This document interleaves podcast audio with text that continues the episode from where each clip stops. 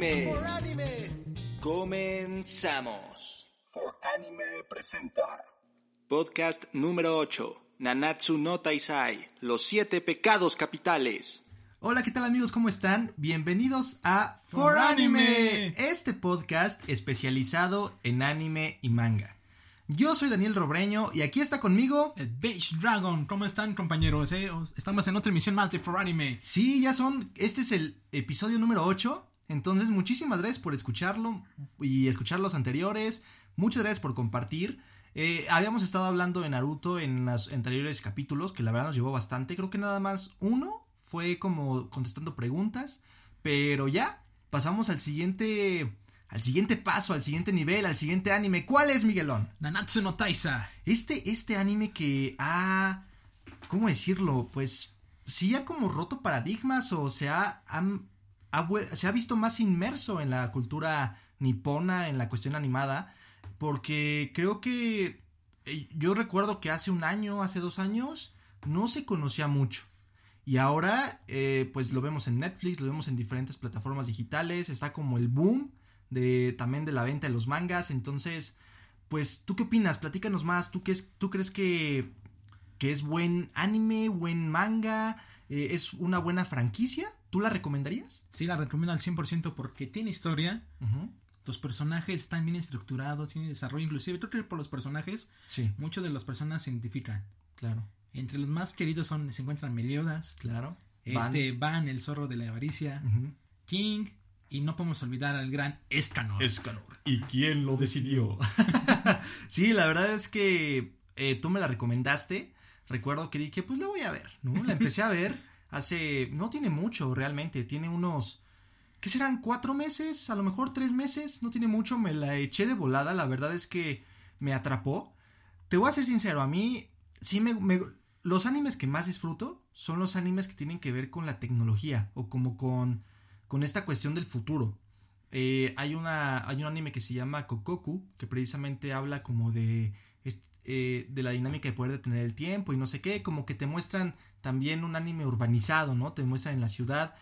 Al momento en que yo vi como las primeras imágenes de Nanatsu, dije, "Eh, la época medieval, ok, no soy muy fan, pero dije, ok, vamos a, a darle una oportunidad. Yo siempre digo esto, ve, ve los primeros 10 capítulos. Si en los 10 capítulos no te atrapa, así sea serie, una novela, lo que, lo que sea, si no te atrapa, no la sigas viendo, porque no te va a atrapar. Y fíjate que Nanatsu sí me atrapó. O sea, me gustó porque, como bien dices, los personajes están bien estructurados.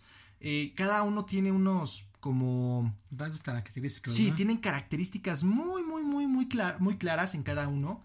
Y a mí, en lo particular, me gustó y ahora entiendo por qué se está popularizando tanto. Porque la verdad es que es, un, es una muy buena franquicia. También hemos escuchado buenos comentarios y sí, ya analizando nosotros por nuestra parte, pues sí concordamos que también yo creo que parte del éxito que tiene Nanatsu es que su animación está muy apegada al manga. ¿no? Muchas veces pasa que con otras eh, con otras animes, otros, otras franquicias, como hablábamos fuera del aire, como Evangelion me- Mm. mencionabas, ¿no? Mm. Que creo que no se apegó tanto. O. Estas son historias distintas porque, bueno, tanto el manga como el anime, eh, el final es eh, similar, concluye- son concluyentes en el mismo punto. Sí. Solo que el anime es del punto de vista de Diaki Anno, mientras que el manga es del punto de vista de Sodomoto. Mm. Y inclusive Sodomoto en el manga te lo va platicando en capítulos especiales o antes de iniciar el manga, que esto es da- como él entendió Evangelion. Sí. Esto es como yo lo entiendo y esto es lo que yo expreso. Espero lo puedan disfrutar. Y de cada uno pues nos muestra otra cosa, ¿no? Pero bueno, Sí. eh, creo que ambos, tanto el anime como el manga, pues son buenos. Muy buenos. Ok. Sí, eh, eso también es importante mencionarlo porque puede ser que el manga sea muy bueno y que la animación sea espantosa, ¿no? Y yo creo que aquí, eh, tanto Evangelion como aquí Nanatsu no Taisai, vemos que la animación, a mí por lo menos la primera y la segunda temporada, me encantaron. O sea, dije, qué gran animación. Creo que fue trabajo de A1 Animation o algo así. En colaboración con Netflix, Ajá, A1 Pictures, perdón. A1 Pictures. Sí, eh, con, con Netflix pudieron sacar esta... Fíjate que eh, igual en nuestras redes sociales, en arroba foranime oficial en Facebook, Instagram, TikTok y Twitter, nos pueden encontrar. Estamos subiendo contenido muy variado y muy divertido. Y precisamente voy a ello porque en Facebook estamos sacando notas, ¿no? Notas como de artículos, noticias, reseñas. Aquí el Welsh Dragon se aventó una, una reseña de Evangelion. Entonces está bien interesante, denle, un vistazo. Y precisamente hablábamos en un, en un en una nota o en un artículo que sacamos de One Piece, que va a sacar su live action.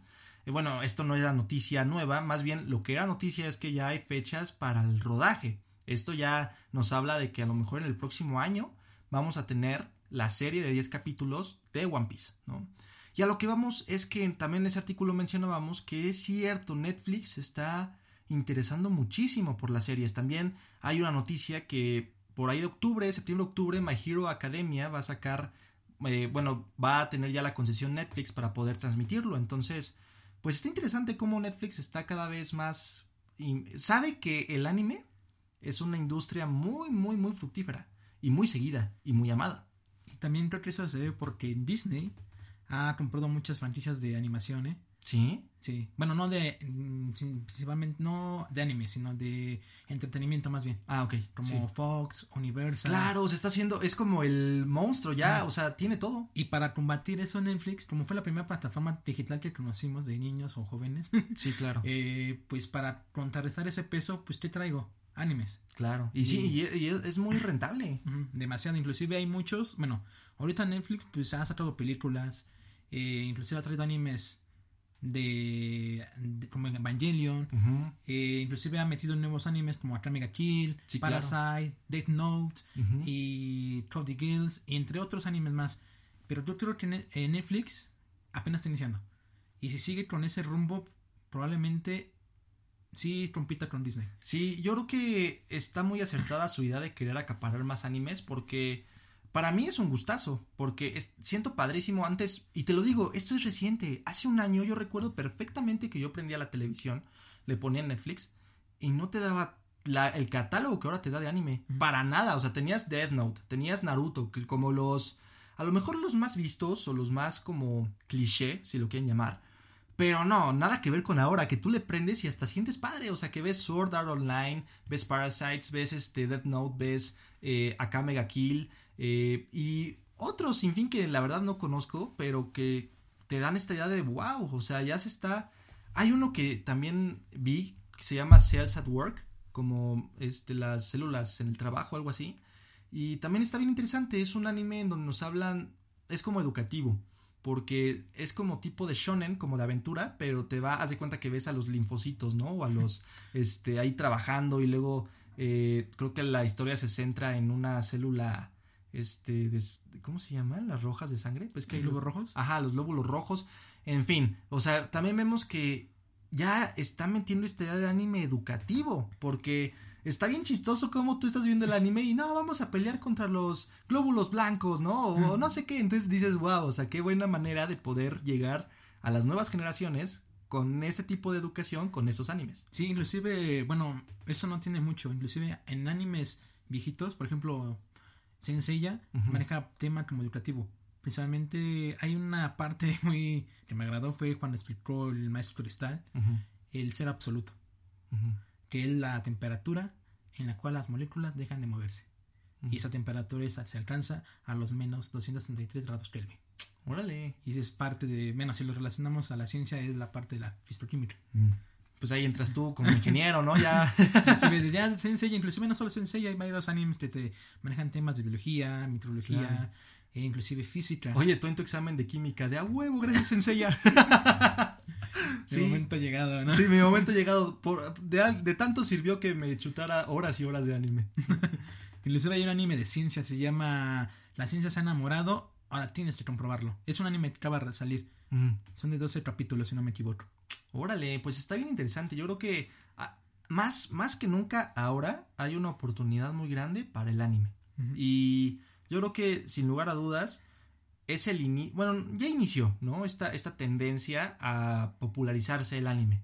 Pero siento que más ahora, gracias a la cuarentena, gracias a, la, a las redes sociales, a lo que tú quieras, más ahora ya se está abriendo esta oportunidad para más animes y para más popular, o para que se popularice más. Inclusive no solo eso, sino que ahorita ya el anime Eh, bueno, el siguiente año se esperan remakes de series Sí, viejitas. sí es cierto. Por ejemplo, Inu- Inuyasha, Ujú. Bleach va a continuar con su segunda temporada. Y este anime, ¿cómo se llama el que publicamos? De la nota.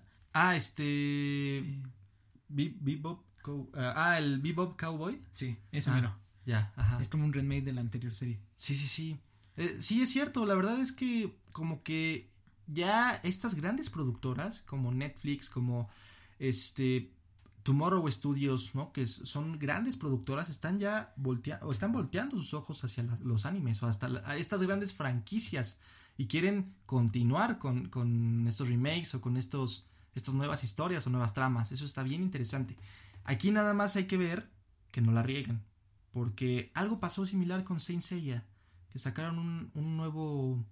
Una nueva historia en Netflix. Ah, es que el- ahí lo que fracasó, según los comentarios que ¿El he doblaje? visto, fue el doblaje. Es que no es el mismo. Es que, bueno, algunos personajes mantuvieron la voz, pero más que nada el- la voz de Seiya. Sí, el principal. Sí, es el principal. Como el Seiyu de Sensei ya falleció, Ujú. en paz descanse, eh, pues la voz que le pusieron no adecuada a la, Mm. a la del personaje. Sí, y creo que, creo que en, en japonés pasó eso y en español igual. O sea, que pusieron otra voz totalmente diferente. O sea, ok, tenemos que ser, sí, conscientes en esto. Ya pasaron muchos años desde que las voces en japonés y en español, pues obviamente ya había terminado la serie y vuelven a sacar más como remakes u otras tramas. Obviamente los años pasan y no pasan en vano, ¿no? Por, lamentablemente este, este actor de voz pues falleció. Obviamente tienes que buscar otra voz, pero vamos, podrías buscar una voz muy parecida.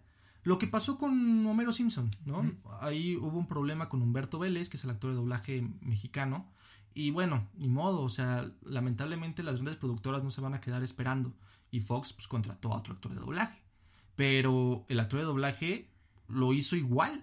O sea, tenía, lo, se, ac- se acató al camino que ya había dejado Humberto Vélez. Eso tuvieron que haberlo hecho con Senseiya. No, no cambiarle la voz o ponerle otra voz porque en sí, y, y eso en, en general, la voz es la esencia de las personas. Si tú, si a mí me cambias la voz y me pones las de Escanor, te vas a cagar de risa. O sea, sí, o sea, no va, a ser, no va a ser mi esencia, ¿estás de acuerdo? sí, sí. Entonces, eso es bien importante y creo que ahí la regaron, pero pues bueno, va- vamos viendo cómo va evolucionando estas historias y pues ahora llegamos a un punto importante, que es hablar de Nanatsu no Taisai. Entonces, antes de comenzar, amigos, que dimos aquí como un brebaje muy muy, gener- muy general. Síganos en las redes sociales, arroba foranime, oficial. Estamos subiendo mucho contenido muy bueno. También síganos en nuestra página de internet www.foranimeoficial.com. Vimos comentarios que muchos decían, no, es que no, lo- no podemos escuchar el podcast en Spotify porque pues, lamentablemente mi cel no lo jala o pues es que no, no pago esa plataforma o no tengo iPhone o no tengo Apple Podcast, ¿no? O qué es iBox o esto. No, no, no. No se preocupen. Hay hay estas tres plataformas que les mencionamos, pero si quieren escucharlo totalmente gratis y súper compatible con todos los celulares y con todos los navegadores y con todas las computadoras, tenemos la página de la página web www.foranioficial.com. Pueden escuchar el podcast totalmente gratis, sin ningún engaño, sin ningún compromiso, nada, solamente que le den clic y Y que disfruten. Mm. Entonces, esas eran las noticias, amigos. Gracias por acompañarnos en esta gran aventura. Ya, ya son que mes y medio, mes y unas semanas. Mm. Muchas gracias amigos. Y pues bueno, ¿comenzamos? Comencemos. Pues vamos a ello. 鳴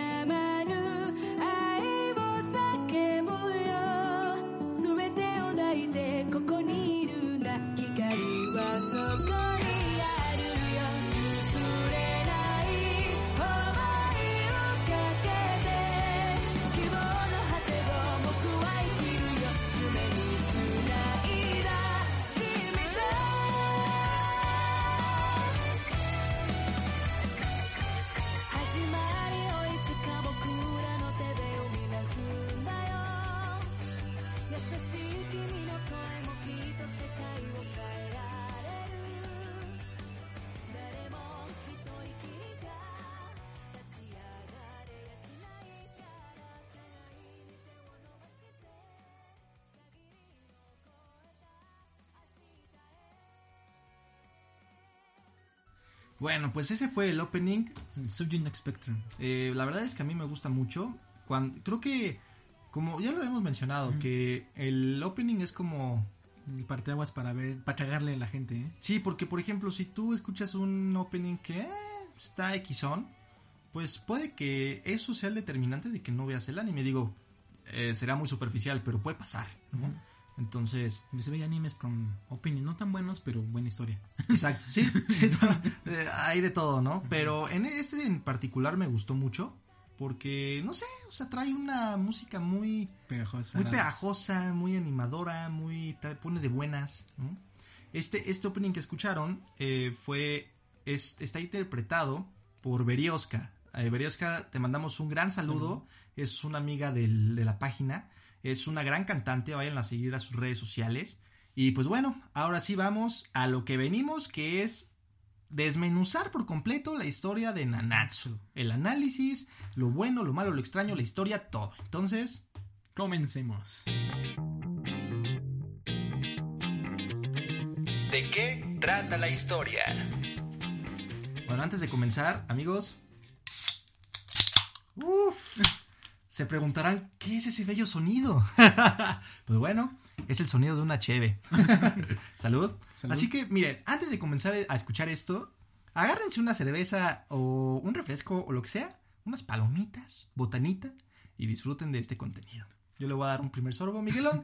en lo que yo le doy mi sorbo, ¿de qué trata la historia? ¿Cómo comienza Nanatsu no Taisai? Bueno, primero que antes de empezar con cómo comienza, eh, Nanatsu no Taizai se centra en época medieval. Exacto. Es un anime en la que se desarrolla, me imagino que en Inglaterra. ¿Por qué, ¿Por qué digo que Inglaterra? Porque se menciona el reino de Leonés, el reino de Camelot. Sí, varios ahí como reinos que, de hecho, no sé si fue mi imaginación, pero cuando estás viendo la trama, aparece como mapas. Ajá, Y sí, es, es como el mapa de, De Inglaterra. de- ajá, sí, de Inglaterra, como tal. como le decían en Britania, ¿no? Ujú. Exacto, entonces así comienza. Recordemos que, como dice Miguelón, es en la etapa, en la época medieval.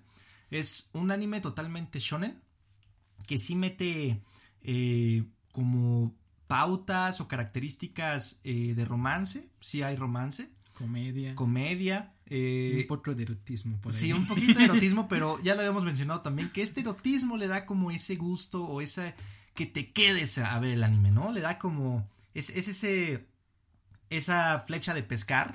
¿no? Que te atrapa. Y está bien, no está mal. Eh, es un shonen, pero a fin de cuentas es de acción y nos muestra la historia, como bien decía Miguelón, eh, se centra en el reino de Leonés. Aquí vemos que la tercer princesa, Elizabeth Leonés, quiere acabar con este, esta cadena de corrupción o de abuso de poder de los caballeros sacro. Que si bien los caballeros sacro son como los, los guardias, ¿no? De- del reino, los más poderosos. Y... ¿Y qué más sucede, Miguelón? Pues en este viaje o esta búsqueda de romper esa corrupción, esta Elizabeth escapa en una armadura oxidada y sale en busca de los siete pecados capitales. Claro, porque aquí nos introducen a los siete pecados capitales, que no son cualquier pelmazo, ¿no? ¿no? No son débiles. Es más, yo lo, lo mencionaba en algún momento con Miguelón fuera del aire. Le decía, es bien curioso cómo este anime inicia como... A mí eso me gustó, porque si te das cuenta vemos Dragon Ball, ¿no? Que Goku inicia, si bien no con mucha fuerza, y la va acumulando, la va trabajando, la va entrenando. Igual vemos a, a Naruto, ¿no? Ya lo mencionamos muchas veces. Que igual es un pelmazo. Y bueno, con el paso del tiempo se va a convertir en alguien poderoso. ¿Qué pasa con estos personajes de Nanatsu? Que desde el principio son muy fuertes. O sea, son, son los cracks de cracks. O sea, son los más poderosos. Y eso me gustó. Porque, ok, sí está padre luego ver flashbacks del pasado, ¿no? Pero ya vimos aquí a personajes que son leyendas. O sea, ya, ya no, no.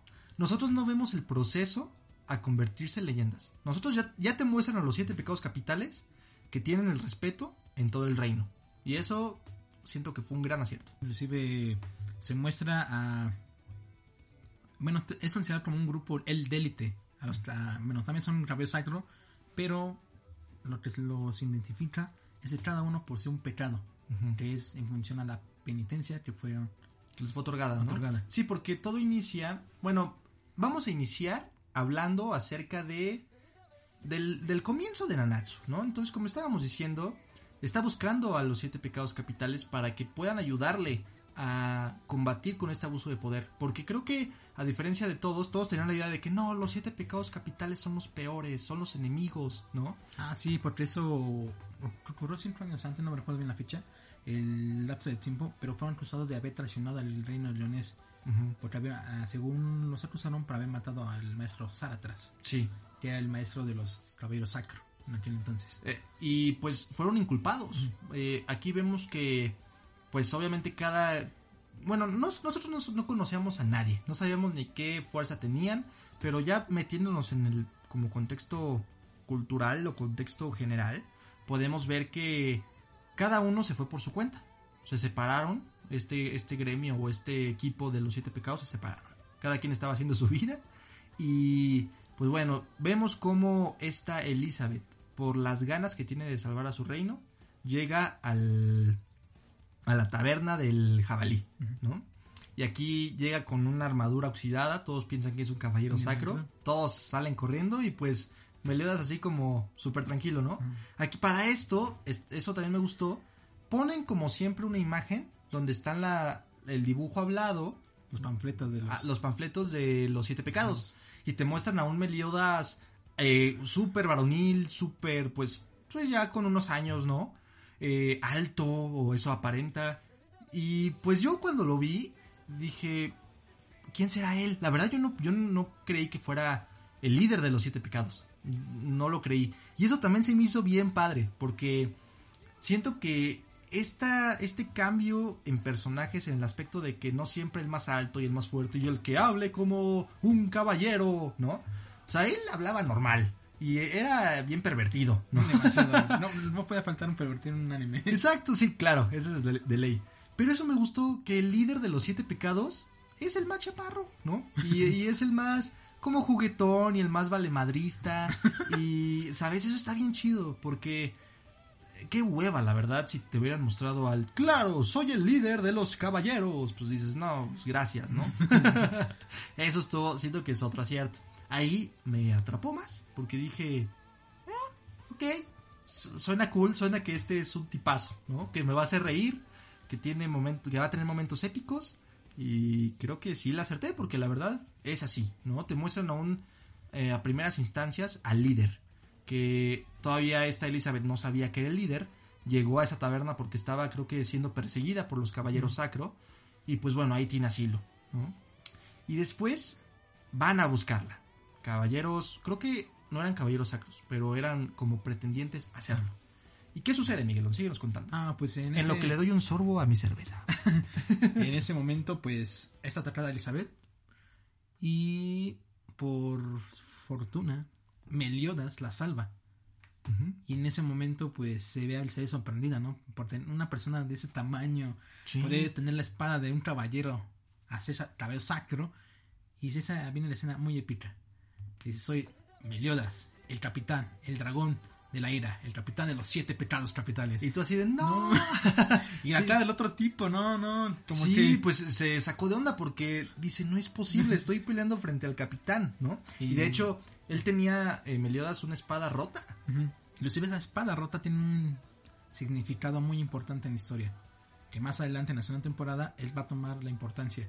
Inclusive creo que al final de la serie, la primera temporada. Porque el mango de esa espada, la, la espada que empuña Meliodas, es, es, es como una pieza de uno de los sellos para poder liberar los diez mandamientos. Sí, es cierto, como que liberar a los demonios, Ajá. ¿no? Sí, eh, de hecho aquí está bien interesante porque te muestran como que hay mucha historia detrás, ¿no? No, como que no fue una historia sacada de la manga o una historia eh, como improvisada, como que sí tenían bien claro hacia dónde se dirigían. Y me gustó también eso, que inician con la búsqueda de los pecados, ¿no? Y eso está bien padre porque dices, todos conocemos cuáles son los siete pecados, o por lo menos te lo han platicado. Entonces dices, bueno, si hay siete, ¿qué fuerza tiene cada uno? ¿Y cómo son? ¿No? Si, si el líder, el, el dragón de la ira, eh, es como un adolescente, ¿cómo serán los demás? ¿no? Y yo creo que ese tipo de, de datos o eh, como dudas son los que hacen que te quedes viendo el anime. Aquí Meliodas le ayuda a Elizabeth, se presenta como con la epicidad que lo dijo Miguelón, y pues bueno, eh, decide ayudarla a la búsqueda de sus antiguos compañeros de pelea, los siete pecados capitales. ¿Qué sucede después, Miguel? Después de aquí, Meliodas y Elizabeth suben el. Bueno, regresan a la taberna y se sorprende y sale porque Meliodas dice: Vámonos al pueblo de Bernia. Y dice, Pero, señor Meliodas, ¿qué vamos a hacer? Dice: No te preocupes. Y ya Han, a Han. Ah, sí, Han también es un personaje muy querido en esta serie. ¿eh? Sí. Es el cerdito que habla. sí, este Hawk, ¿no? Han, a Hank. Sí, Hawk, porque el, el otro, ¿quién es? Hank, Hank, me suena. ¿O te lo sacaste de...? No, creo que sí, pero. ah, no, Hong es el de Toy Story. no, no, no. Es otro cerdito que Sí. también habla, pero esa es otra historia. Bueno. Han dice, bueno, mamá, ya no podemos ir. Y a mamá. Y en ese momento que se levanta un gran cerdo debajo del suelo. Sí, y aquí también está padre porque, pues, obviamente siendo el líder de los pecados capitales, yo decía, bueno, si es muy buscado tiene que estar en movimiento, pero tiene su taberna, ¿cómo le hace? Ah, bueno, pues este cerdote, se- pues el, el sombrero de jabalí es en la taberna. Ajá. Entonces, pues va ahí andando por la vida y por los, los horizontes, buscando nuevos caminos. Y pues bueno, se van en busca del siguiente pecado capital, que es Diana, la serpiente de la envidia. de la envidia. Sí. Y llegan a este pueblo llamado Bernia, Ujú. que según Meliodas, no según, Meliodas menciona que este pueblo es muy famoso Por su cerveza. cerveza. ¿Y eso por qué? Porque el agua con la que se produce es muy dulce. Inclusive creo que la cerveza de Bernia es la cerveza más dulce con menor espuma. Sí. Oye, qué bien te acuerdas de todo. o sea, del cerdito no me acuerdo, pero de la cerveza, claro que sí. Salud. Sí. Salud, Miguelón. Salud. Y ya bueno, ya al momento de llegar ahí, pues así la mamá de Holmes se sienta en una colina y dice, bueno, vamos a seguir buscando clientes. Mientras tanto, investigamos en el camino, ¿no? Ocurre una escena muy importante. Eh, al llegar al pueblo, ven una- mucha gente en un círculo. Y tú, ¿Qué pasa ahí, no? Quieren sacar una espada. Ah, se acerca a Meliodas y hay una espada que un sacra- caballero sacro había enterrado ahí por culpa de un niño. Ah, claro. El niño que estaba ahí, este, pues diciendo que los caballeros no eran muy buenos o algo Ah. así, ¿no? y enterró esa espada. Y esa espada lo que hacía era que impedía el paso del agua subterránea. ¿Y la espada de quién era? De Seguin Thunder. Mm, que es un personaje importante. Sí, hijo de Zaratras, el maestro asesinado. Y este Gil Thunder tenía la idea de que los siete pecados capitales eran los culpables. La muerte de su padre. la muerte de su padre. Entonces él estaba con un objetivo que era atacar y matarlos, eh, exterminarlos del mundo, ¿no? Y está bien curioso porque se quedan en ese pueblo un rato más. Está, creo que les llega la noche. Están celebrando por lo de la espada, todo el Sí. pueblo y De hecho, creo que to- hasta el bar está lleno, ¿no? Está lleno, inclusive. este Meliodas siente como una presencia. Y dice, bueno, te regreso, voy afuera a tomar aire. Y en ese momento sale Elizabeth también preocupada por el señor Meliodas. Y pregunta, señor Meliodas, ¿se encuentra bien? Sí, sí, nomás viene a tomar un poco de aire. Creo que me moveré un poco a la derecha. Se mueve y nomás como que voltea hacia arriba y recibe una lanza. y una, una lanza fuerte, o sea, un poder, un eh. poder muy fuerte. Y me dio mucha, me dio mucha risa porque son esos momentos, digo que de epicidad. A mí me puedes atrapar con epicidad, o sea, que le des este, el sonido, el personaje, todo lo logre, lograr como este eh, entorno de epicidad. Y me, me encantó cómo agarra la lanza y dice, bueno, te la regreso. Y la lanza y madres. O sea, le dio casi en el hombro a Jill Thunder. Y esa lanza la aventó para comprobar que si Meliodas estaba vivo. Y con esa prueba lo comprobó. Sí, dijo, solamente Meliodas podría regresarme el poder. Y bueno, aquí obviamente ya inicia como una persecución extraña. De decir, tenemos que ir a buscar al siguiente pecado, pero ya nos están buscando. Entonces, patitas para que las quiero, vamos a seguir buscando. Sí, porque durante la fes- el festejo en la, taber- la taberna del sombrero de jabalí, escucharon rumores que en el, vuestro, en el bosque durmiente había un pecado durmiendo. Mm, ujú. Y este Meliodas, pues bueno, vamos allá, ¿no? Y ya se encaminan al bosque durmiente y observan que es esta Diana, Diana, la serpiente de la envidia. Exactamente. Y bueno, aquí pasan cosas bien chistosas. La verdad es que no queremos meternos en detalles para que ustedes lo disfruten. Y pero bueno, lo que sí nos queremos enfocar es cómo va encontrando estos pecados. Después creo que Diana y Meliodas van en busca del siguiente pecado que escucharon que estaba encarcelado. Y para mí, a ver, vamos a meter un top, ¿te late? Un top Ujú. 5. ustedes escríbanos en los comentarios cuáles son su top 5 de personajes o de los pecados capitales. Yo voy a empezar. Yo creo que el, eh, mi personaje favorito, sin lugar a dudas, es Meliodas.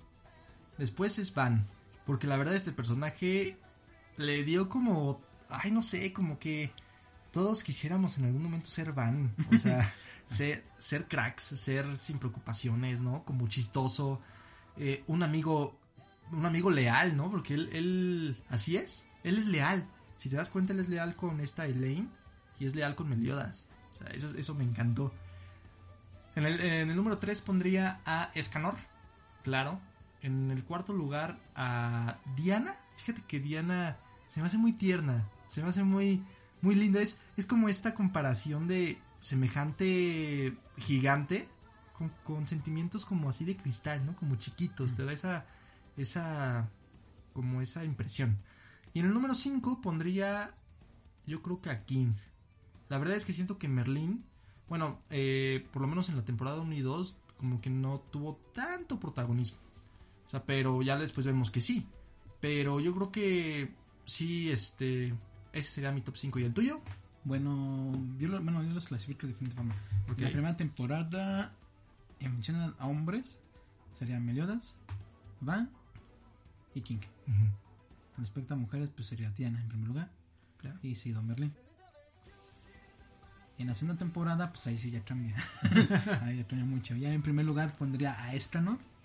Y no solo porque es fuerte o por las frases que dice, sino también por la historia que vivió de pequeño Escanor. Mm, Y también porque su contraparte, cuando es de noche, pues muestra sus verdaderos sentimientos.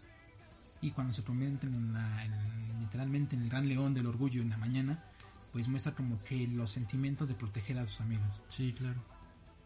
Y en ese, bueno, en segundo lugar sería Meliodas, Van, King, Diana y Merlin. Sí, de hecho, eh, cuando recuerdo perfecto que tenías como la, la foto de perfil de WhatsApp de Escanor, ¿no? Y yo dije, pues, ¿quién es?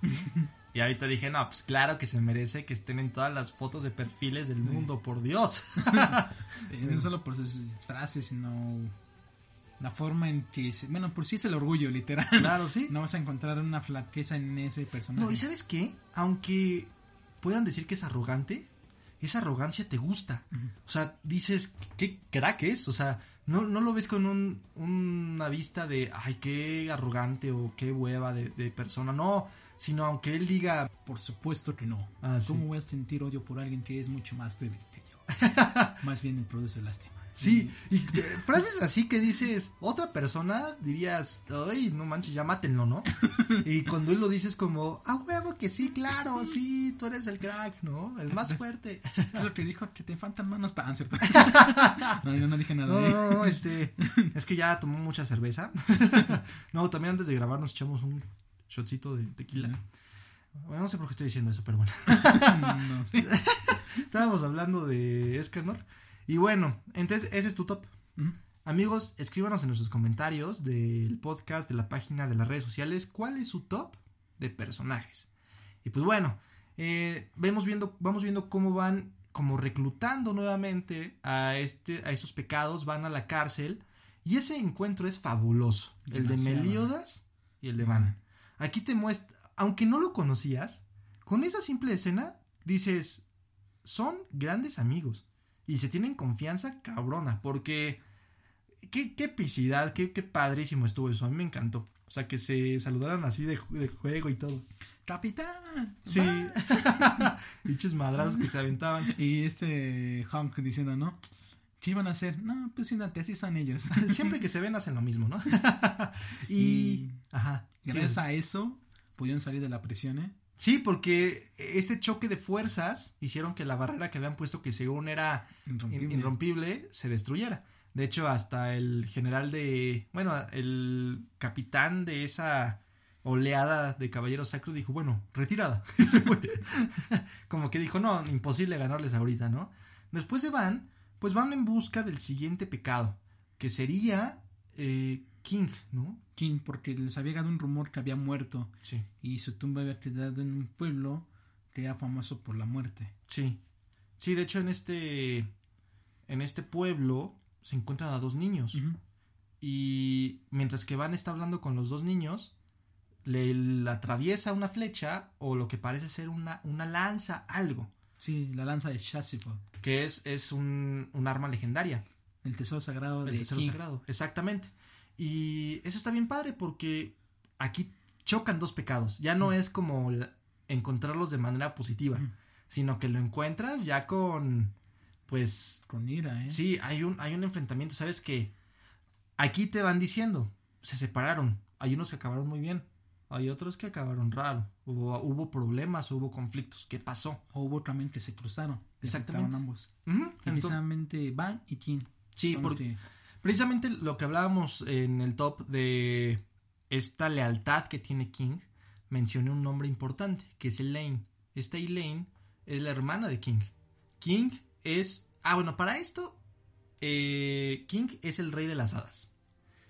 Aquí podemos observar que hay diferentes razas en este universo que se crearon de Nanatsu. Están los demonios, los ángeles, los humanos, lo- las hadas Y los gigantes. y los gigantes. Son, son cinco razas importantes.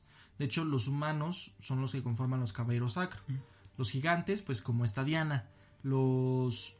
También es- está bien curioso porque esta, este Van es humano. Pero aquí volvemos a hablar acerca de la unión que había entre King y, y Van, más de lejos de la amistad. ¿Qué, qué pasó? ¿Qué, ¿Qué sucedió? ¿Por qué se pelean o por qué el encuentro es tan lúgubre, ¿no? Tan triste o tan de querer confrontar a la otra persona. Y bueno, aquí Elaine, la hermana de, de King, se encontró en algún momento con Van. ¿Y cuál era la sorpresa? Que pues Van, siendo el zorro de la, este, de la avaricia, Sí. pues te dan esta idea de que quiere buscar, ¿no? O como acumular. Y él tenía como objetivo tomar el agua sagrada que le volvía inmortal, ¿no? Pero estaba protegida por una hada. Esta hada era la hermana del rey de las hadas, de King. Aquí lo manda a volar un buen de veces Elaine. Y lo curioso es que puede como... Tiene la habilidad de sentir las emociones o de hasta leer pensamientos.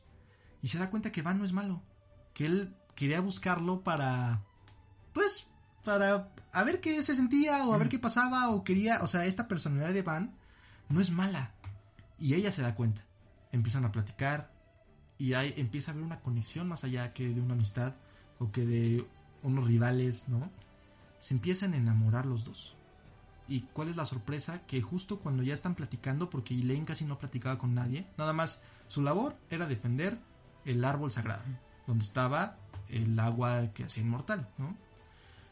¿Y qué sucede? Que de pronto un, un demonio va a atacar al, al, al árbol sagrado, ¿no? Obviamente, pues el- los demonios son, bueno, ya después te van explicando que son por categorías y cada vez van siendo más fuertes. Creo que este demonio que atacó de los más fuertes era el más débil, ¿no? Eh, los demonios rojos. Sí, ¿no? Sí, creo que de rango B, algo así. Algo así, lo Ah. dividen por rangos. El punto es que están confron- confrontando a este demonio. Eh, queda muy herido Dan, también está Elaine, pero por este enamoramiento que se dio, le da el agua de la inmortalidad a Van, para que no muera. Por ende, pues toma la vida de Elaine. Y ahí creo que inicia la mayor particularidad de Van, que es que él es inmortal. Él, aunque le cortes un brazo, le cortes la cabeza, lo, lo la cuchillas y todo, no muere. ¿Por qué? Porque tiene corriendo dentro de su cuerpo el agua de la inmortalidad. Y al ver que, al ver en la escena nada más a Van, a Elaine, que King supo de esta conexión que hubo entre ellos dos, nunca se imaginó que hubo un romance. Lo que King pensaba era que había enfrentado a Elaine por el agua. ¿no? Y creo que él tenía esa idea de que él había asesinado a su hermana. No tanto. Él ni, ni en cuenta de que estaban enamorados. Y por eso la confrontación. Después, en este mismo bosque donde estaban los muertos o donde mencionaban este pueblo, pues pueden entrar a otro, como a otro mundo, ¿no? Otra dimensión, que es donde las almas circulan o transitan. Inclusive la condición para entrar a ese mundo es se necesita que una persona haya vivido la muerte misma, y la otra persona que ha vivido esa muerte ha sido va. Sí, por eso, gracias a Van, se abre este portal y pueden entrar. Y aquí es donde King se da cuenta que para Elaine, este Van es bien importante. Y es una persona súper especial en su vida. Bueno, aquí suceden este tipo de encuentros. Después, bueno, hay, va- hay peleas de por medio con diferentes caballeros sacro. que es como a la par. Mientras van encontrando a los pecados capitales, van enfrentando a más caballero sacro. Y encuentran al siguiente pecado. ¿Quién es? Es este Gouter, la cabra de la lujuria. Aquí es un personaje bien interesante porque yo al principio dije, ¿es hombre o es mujer? como que por su vestimenta, por su manera de ser, ya al, momento en que habla, pues te das cuenta que sí es hombre.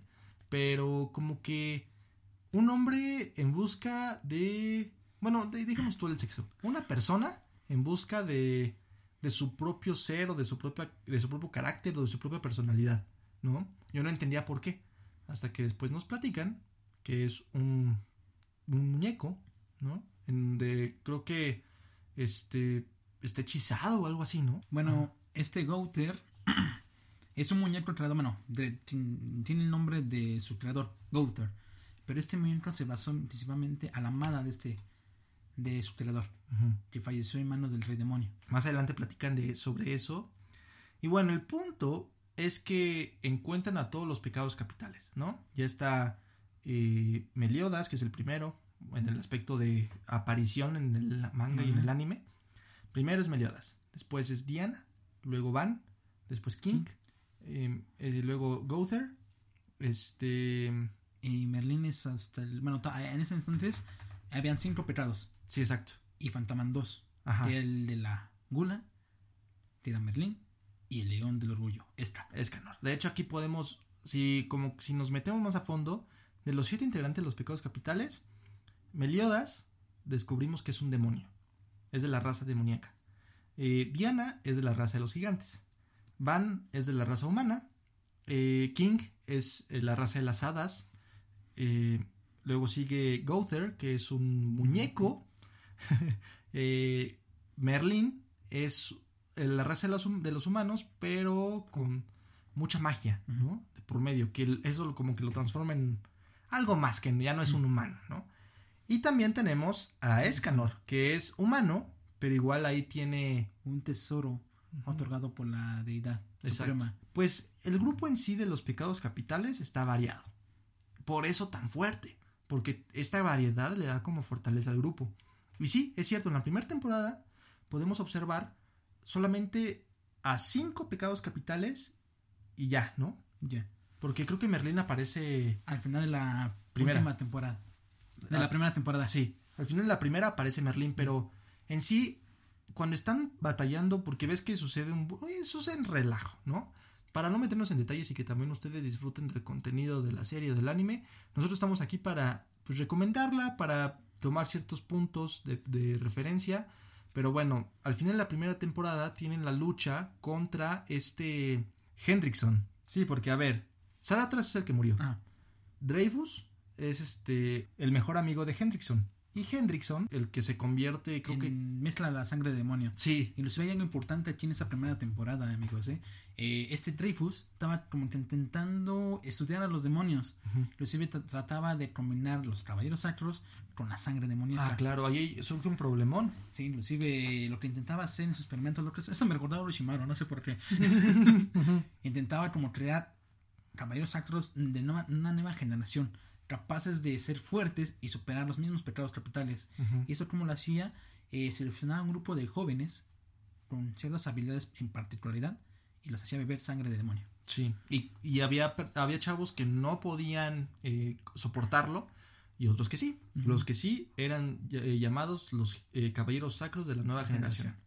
Entonces, sí, eso también es bien importante porque también en la trama te, de- te muestran esta lucha que hay entre, entre los caballeros que se van uniendo o las personas que se van uniendo a los siete pecados capitales contra los caballeros sacros de la nueva generación, más los caballeros sacros que ya estaban, que serían los, pues, eh, el que decía Saratras, que fue el que falleció, Dreyfus y Hendrickson. Eh, de hecho, estos últimos dos son los que encabezan esta locura, ¿no? Como de, pues no sé si sea un golpe de estado, pero esta locura que se les dio de, de abuso de poder o de querer más poder en, la- en la cuestión de combinar la sangre demoníaca con los caballeros sacros de la nueva generación, todo esto, ¿no? Creo que eso es lo que hizo todo este problema. Ahora, creo que mi mente está un poco nublada. Mientras esto estaba pasando, ¿qué pasaba con el rey? de Lyonés. Pues estaba encerrado en su reino, ¿eh? en su castillo. Sí, sí, es cierto. Eh, lo habían encerrado con un conjuro de una barrera mágica. Ah, de hecho aquí creo que por eso al final de la temporada vemos el potencial de Merlín. Ujú. Porque, bueno, ya para llegar ahí, yo creo que este podcast se va a quedar justo en la primera temporada. Y el siguiente podcast hablaremos acerca de, pues, de la segunda temporada. Vamos a ver cómo se desarrolla. Digo, ahorita nos metimos mucho en cuestiones de anime como las series, Netflix, Tomorrow Studios, todo esto, ¿no? Pero ya para concluir esta primera temporada, observamos que surge como la primer pelea final, ¿no? Por así decirlo. Que sería Meliodas con los pecados capitales reunidos, intentando salvar Lyonés. Aquí vemos, como hemos dicho, Hendrickson bebe la sangre demoníaca, pero no de cualquier demonio. Aquí, como habíamos mencionado, hay diferentes niveles de demonios. Y el demonio, la sangre de demonio que él toma es de un demonio gris. Es más fuerte que el rojo. La bebe y su cuerpo se transforma. Es ya tiene rasgos de, la sangre de, de la raza demoníaca y tiene una fuerza también muy fuerte. Aquí lo que consigue es pues ponerse al tú por tú con Meliodas Y contra los ci- cinco Sí. pecados capitales. ¿eh? contra los cinco pecados capitales. Aquí surge una pelea muy buena, la recomiendo mucho ver, es muy agradable, muy... Pues sí, te, te entretiene y aparte te divierte, toda esta serie te divierte. Y vemos al final cómo concluye la primera temporada con eh, la victoria de Meliodas, con el apoyo de todo el reino y de los, siete de los cinco pecados capitales, bueno, de los cuatro, y pueden vencer a, eh, a este demonio. A mí lo que se me hizo un poco extraño o un poco raro fue. Ay, no sé, se me hizo muy raro que todo. Como que la solución fue Hawk. Ves que creo que lanza un poder y se. Como que él se atraviesa y carboniza a Hawk o lo transforma como en piedra. Como que digo, ¿qué pedo? O sea, es un cerdito. No sé, como que está raro. Ah, es ¿Te que... acuerdas? Sí, sí, sí, lo vi. Luego renace ¿no? en forma pequeñita. Sí, así pequeñita, pequeñita. Ah, es que aquí más adelante nos explica la serie de que Hawk pertenece a la parte demoníaca. Ah, sí. Sí. Ah, Inclusive razón. tiene la habilidad de poder... Bueno, al, comer algo, toma esa forma de lo que muerde. Claro, como en, en, al- en la segunda temporada Ajá. o en la película. Ujú. Así, ah, bueno, pues sí. Porque se me hizo bien extraño, dije, no manches, todo, todo el- la batalla de poderes y toda esta confrontación eh, crucial eh, se definió por Hawk. y qué pedo. Como que entre que sí me gustó y entre que no me gustó, porque dije, ay, como que le hizo falta, no sé, como que está bien que se lo tomen a, a broma, pero ya siento que esa pelea fue, eh, podía ser más épica y con eso de Hawk, como que dije, ah, no me gustó mucho. No sé. Sí, inclusive, bueno, bueno, eso fue como, como la parte cliché, ¿no? Como diríamos, Ujú, de que Hawk sacrificó su vida por esta Elizabeth sí. al interponerse al poder de, de ese Hendrickson. Sí, porque ahí en esa última batalla vemos otra esencia importante u otra característica. Que Elizabeth no es una simple humana. Tiene. Hay algo que lo diferencia. En- de hecho, en su ojo podemos observar que tiene rasgos de los arcángeles, ¿no? Sí, de las deidades supremas. De las deidades supremas. Inclusive, pues tenemos, ¿qué? ¿Qué pasó? Sí. Ya es como despertó un tipo Sharingan, ¿no? Pero no, Sí, la sí. tipo de runa que manejan el ojo. Inclusive, esta pelea, bueno, también es épica, como tú decías, porque para vencer a Hendrickson, tuvieron que mezclar el poder de todos los pecados. Sí. Y no solo de ellos, sino de todos los caballeros sacros. Sí, porque de hecho todos los poderosos le mandaban el ataque a Meliodas. Ah, Y él tiene la habilidad de regresarlo. ah, con el famoso Full Counter. Entonces él estaba recibiendo todo para luego mandársela a Hendrickson. Al doble de poder. ¿eh? Al doble, porque eh, duplica el poder de las técnicas. Y bueno, aquí vemos una batalla muy buena. Me gustó. La verdad es que al final la primer, al finalizar la primera temporada dije le veo buen futuro. La verdad es que tiene tiene todo lo necesario para poder ser un éxito como ya lo está teniendo, porque tiene tiene un poco de drama, poquito no mucho. Tiene mucha comedia, tiene epicidad, batallas que te entretienen muchísimo, una buena historia, te, te puedes relacionar o sentir identificado con algún personaje y eso está bien padre que se han formado hasta grupos como de fans de Van, de Meliodas, de Escanor, ¿no? De Diana, de, Ber- de Berlín. Entonces dices, oye, qué padre que estés ocasionando esta conexión con los que te ven, esta conexión con los fans. Sí, inclusive cuando termina ya la primera temporada cierra de una forma muy, em- no más que emotiva, sino de una forma muy épica. Porque Hendrickson sobrevive al ataque de Meliodas, Ah, sí, pero también nos muestra que Dreyfus es malo. es malo. Más bueno, como tal, Dreyfus no es malo. Lo No. está poseyendo un demonio. Ajá, Ah, bueno, sí. Exacto, entonces, eh, pero sí te entiendo, o sea, que pertenece como al bandido de los malos. Y- Inclusive aquí se reúnen las famosas runas. Completa el sello maldito y utilizando la sangre de Elizabeth libera la fuerza del segundo de los demonios. Claro, porque aquí vemos que en algún punto de la historia o del- de la trama, eh, Dreyfus puede estar en contacto con la sangre de Elizabeth. Según él, como siendo el bueno, le está ayudando. Pero ¿qué es lo que consigue? Consigue su sangre. De hecho, la espada de Meliodas de la primera temporada es robada y eso también funciona junto con la sangre para poder abrir como este portal demoníaco, ¿no? Y aquí comienza como la antesala a la segunda temporada, que es la llegada de los diez de mandamientos. los diez mandamientos. Y aquí decían, oye, ¿por qué es tan fuerte Meliodas? ¿Qué, qué sucede? Bueno, es que él era integrante de los diez mandamientos. Y qué curioso, eso también me gustó, que tú en la religión cristiana, católica, eh, ¿qué, ¿cómo lo observas? Que los diez mandamientos es lo bueno y los siete pecados es lo Sí. malo. Y aquí te, lo, te la voltean. O sea que los siete pecados son los siete grandes héroes y los diez mandamientos son los diez grandes demonios.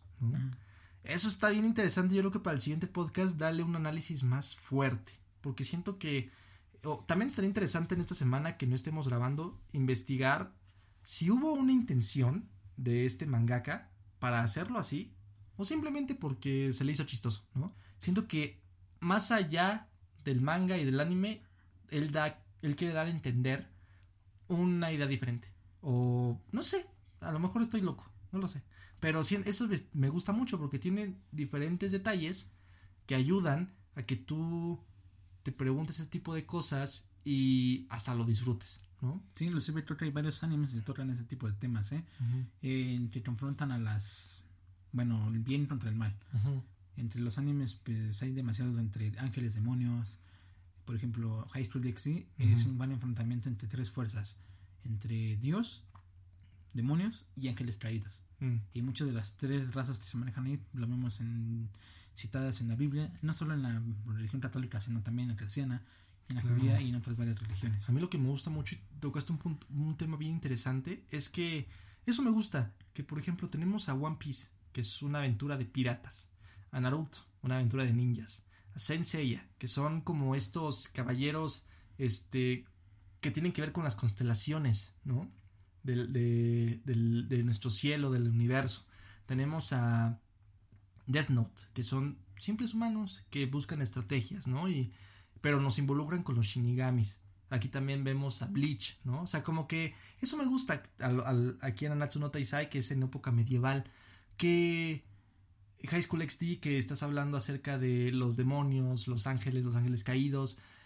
Todos los animes nos pueden entretener, nos pueden dar mensajes, los podemos disfrutar y nos pueden enseñar cosas en diversos universos, en diversas experiencias y en diversas historias. Porque qué padrísimo está que, que te puedas entretener con una historia de piratas o con una historia de ninjas o con una historia de extraterrestres como es Dragon Ball, ¿no? Porque son extraterrestres, son de otros planetas, de, del, playe- del planeta Saiyajin, no sé qué, ¿no? Sí, lo sé, me genera mucha Be- duda. El planeta es planeta Bellita, ¿no? Bellito. Ajá, sí. Bueno, ajá. Me genera mucha duda en Dragon Ball. ¿Por? Porque en la Tierra hay personas como forma de perro y todo. Mm. Ah, sí. pues, No sé. quién sabe, está bien curioso, pero la esencia es esa. O sea, que en diferentes animes, con diferentes historias, puedes llegar a corazones y entretener y a sacar de la rutina a cualquier persona. Sí, desde mi punto personal, bueno, para ver un anime, eh, por lo general, lo que me atrapa es el contexto de la Mm. historia. Bueno, si puede tener, bueno, si tiene drama, es una comedia romántica, tiene partes de comedia, es de aventura, es de batalla, es como el plus. Pero si tiene una historia bien estructurada, eh, que te haga como que eh, referencia a otras obras, pues bienvenido. Por Claro. ejemplo, en la saga de Senseiya, en el capítulo la saga de Hades, Ujú. eh, principalmente el las dos, bueno, las dividen por capítulos. Sí. La primera es el santuario, la segunda es el infierno y la tercera y la última es el campo elicio o campos elíseos.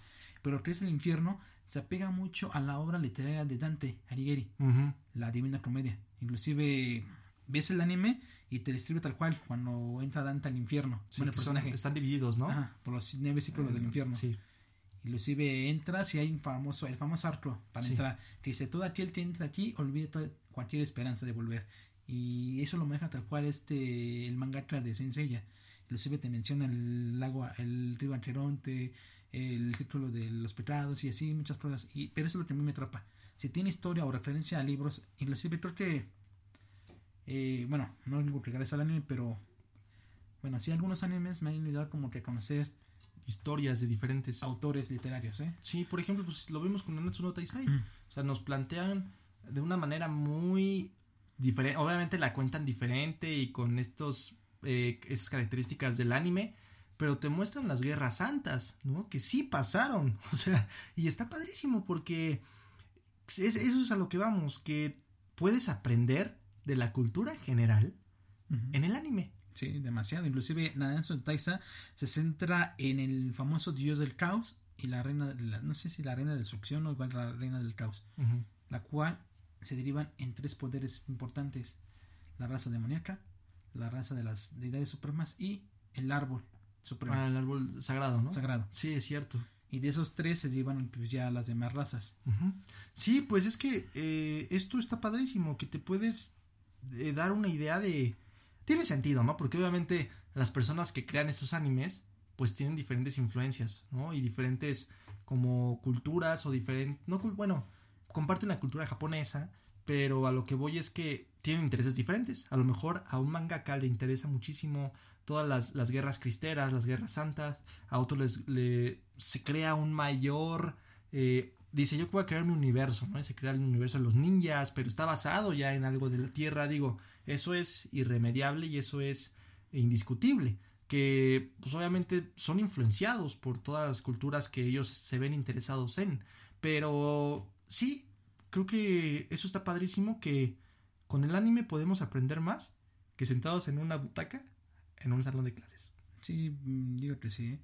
Inclusive creo que Japón es un país muy rico en cultura. Sí, porque es un país muy politeísta, es decir, que tiene una religión de muchos dioses. Inclusive hay partes de Japón que son monoteístas, politeístas, inclusive hay, inclusive hay religiones que son cristianas, pero creo que es lo que hace o poner, bueno, hace rico a un país, la diferencia cultural. Sí. Inclusive eso se ve reflejado en sus, bueno, en, caso, en este caso, pues en el anime. Pues sí, es muy cierto. Pues bueno, así termina la primera temporada de Nanatsu. En el siguiente episodio estaremos hablando de la segunda temporada, porque pues sigue en emisión esta... Bueno, más bien, eh, en... ¿cuándo sacarán la otra temporada? Cuatro. según se anunció a finales de, bueno, la tercera temporada terminó, si no me equivoco, en mayo. Aunque el manga ya terminó y concluyó en mayo, en, en mayo, a finales de mayo. Pero se espera que la tercera, mencionan que es la tercera y última temporada, o puede haber una cuarta. Eso ya depende de cómo le vaya a la tercera. Eh, probablemente se esté estrenando como a mediados del siguiente año. Ok. Y eso si no se atrasa más por lo del COVID. Sí, es cierto. Pues bueno, pues habrá que esperar. Y no se pierdan el siguiente episodio donde estaremos hablando de las siguientes temporadas de Nanatsu no Taisai. Y pues bueno amigos, es un anime súper recomendable. Pueden eh, checarlo en Netflix eh, principalmente, igual en Crunchyroll o en diferentes plataformas digitales. Está esta gran serie. También el manga es muy recomendable. Eh, yo he tenido la oportunidad de leerlo y me gusta mucho. Y pues bueno amigos, esto fue Nanatsu no Taisai, primera temporada. Y pues sintonícenos en el siguiente episodio para el si- un, un- un review, un análisis, unas críticas eh, adicionales a las siguientes temporadas de Nanatsu no Taisai. Y pues bueno amigos, muchísimas gracias por habernos escuchado en este episodio, en número 8 ya.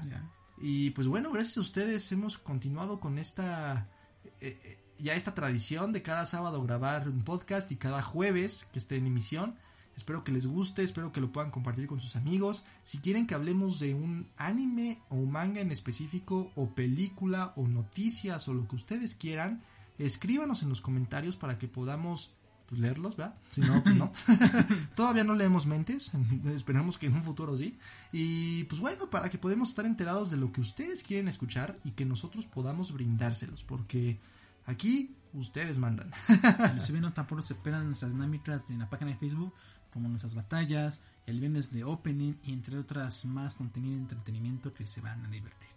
Sí, entonces síganos ahí, como dice Miguelón, arroba Oficial en Instagram, Twitter, Facebook y TikTok. Muchísimas gracias por habernos escuchado, amigos, y Hasta hasta, la la próxima.